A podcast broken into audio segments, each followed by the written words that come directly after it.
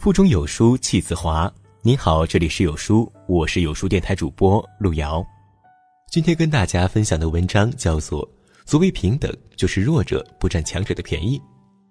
如果喜欢这篇文章，不妨在文末点击好看。上海交大教授窦令成曾经说过这样的一句话：现在人和人之间的矛盾，主要来源于有这么一拨人。习惯用圣人的标准衡量别人，用凡人的标准要求自己。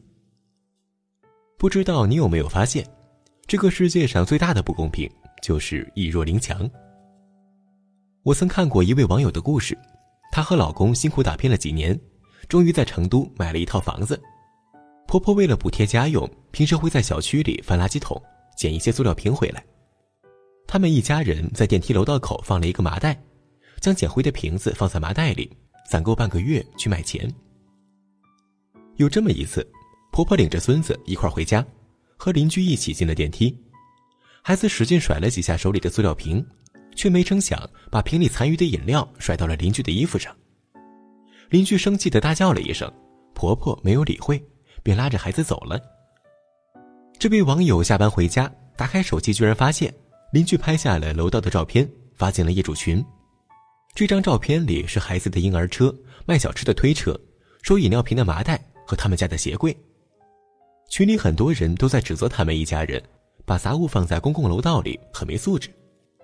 咱们这位网友气不过了，跑上前去和邻居理论，言语之间有些过激，甚至放话要出手打人，给邻居气的直接报了警。直到最后，咱们这位网友也不觉得自己做错了，他说。楼道本来就是公摊面积，我为什么不能用？孩子调皮而已，又不是有意的。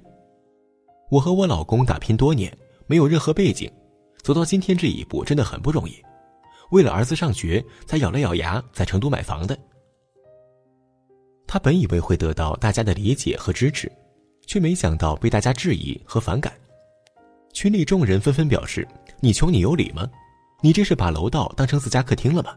我更心疼你邻居。”居然碰到你这样的人。其实，在日常生活中，我们也总会遇到这样的人，明明是有错在先，却总是以委屈的口吻，一边缩小着自己的过错，放大别人的问题，一边诉说着自己不容易，指责他人不体谅。可是，每个人的背后都隐藏着不为人道的秘密。你受的那些苦，不是身边人带给你的，没有人有义务为你的困难买单。这种人，他们往往只看到自己不容易，却从不想一想自己的行为给别人造成了什么伤害。满口的仁义道德，不过是想多占点便宜的遮羞布而已。我曾看见过一张照片，两位交警向一位阿姨下跪。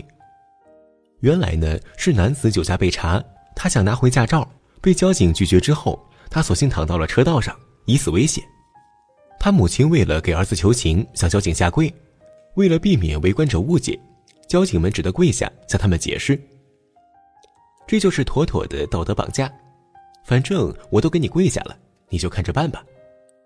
他们试图借助舆论压力，逼迫交警宽恕他们的行为。我还曾经遇到过一件事情，直到现在都记忆犹新。和朋友去旅游，导游一见面就不耐烦地说：“这次带你们出来玩，我没有收取任何的服务费，所以我不欠大家什么。”最好不要过多的来烦我。看到有乘客拿手机拍风景，导游怒骂道：“我讲话时不许拍照。”到了景点，他强制要求所有人买玉石。他看到有位先生没有买，就在集合的时候故意大喊：“那位有钱的大哥呢？还有他老婆，有人看见这两位有钱人吗？”到了车上，他拿起花名册点名登记每个人的消费额。他问道：“你今天为什么不买东西？”看上去挺阔的一个人，居然一点东西都不买，没钱在家待着呗，出来旅游丢什么脸啊？终于，我们全车人都忍无可忍了。我们报的不是低价购物团，你凭什么侮辱我们？见众人情绪激动，这位导游赶紧低头认错：“刚才是我情绪不好，我道歉。我们做导游的工资又低又辛苦，上有老下有小，这压力实在很大，还是希望大家能够谅解。”这不就是典型的“我穷我有理”吗？成年人的世界没有容易二字，但是工资低不是你态度恶劣的理由。自己生活不顺，就要所有人都让着你；别人不乐意，就肆无忌惮的散播戾气。这种人着实是恶心。去年七月份，南宁的小黄因为病毒感染住进了 ICU，母亲邓女士在网上发起了众筹，在大家的爱心捐助下，最后筹得了二十五万元。但随后竟然有网友爆出，邓女士经营多家粉店，开奥迪车，光是房产就好几套。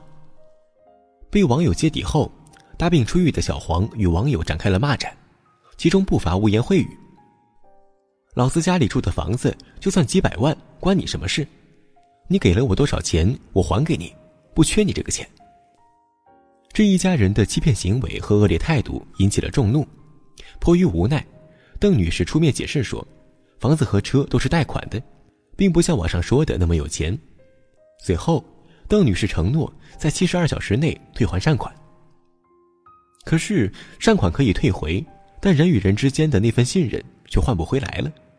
这件事并非个例，类似的事情越来越多。众筹平台的出发点是为了帮助真正需要的人，传递爱心，聚少成多，在点滴之间换回一条生命。可是现在有一群人，他们生病了，首先想到的不是靠自己，而是如何消费别人的爱心，来确保自己的生活质量不会受影响。人生苦短，谁也不知道明天和意外哪个先来，可是谁的生活都不容易。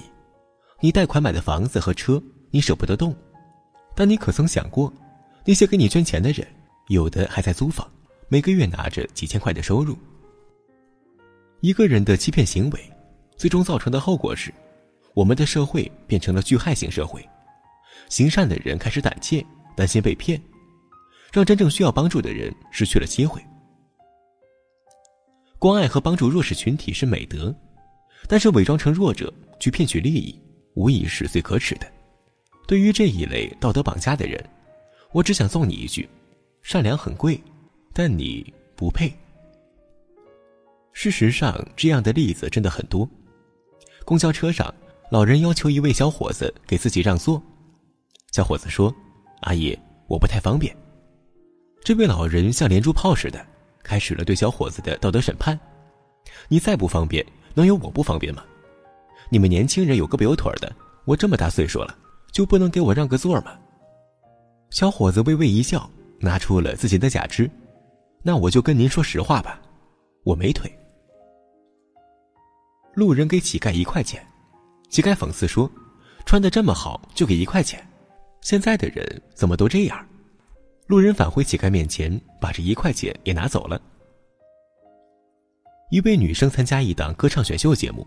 却连基本功都无法过关，唱歌严重跑调，于是开始哭诉：“我从小父母双亡，没有更多钱去学音乐。”几位导师圣母心爆棚，纷纷按下了通过键，唯独一位女导师理智的强调：“可是你唱歌跑调啊！”然后爽快的按下了失败键。有人曾讽刺说：“中国式的四大宽容分别是都不容易、岁数大了、还是孩子、人都死了。”无论是孰对孰错，当别人搬出了这四个词的时候，我们只能憋屈的说：“算了。”据理力争反倒成了斤斤计较和冷血无情。可是仔细琢磨一下，这不就是道德绑架吗？胡适先生说：“一个干净的国家，如果人人都不讲规则，却大谈道德、谈高尚，天天没事儿就谈一谈道德规范，人人大公无私。”最终，这个国家会堕落成为一个伪君子遍布的肮脏国家。同理，一个人整天把道德挂在嘴边，满脑子想的都是如何利用弱势群体的身份来占便宜，那这样的人，他们要的不是平等，而是特权。作家灰姑娘曾经说过：“弱者只是注解，并不是用来要挟这个世界的一种道具。”世道变坏，就是从弱者道德绑架开始的。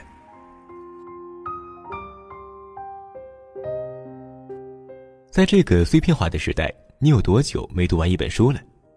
长按扫描文末二维码，在有书公众号菜单免费领取五十二本共读好书，每天有主播读给你听。我是主播路遥，在美丽的山东烟台为你送去问候。喜欢这篇文章，记得在文末给好看的文章点个好看。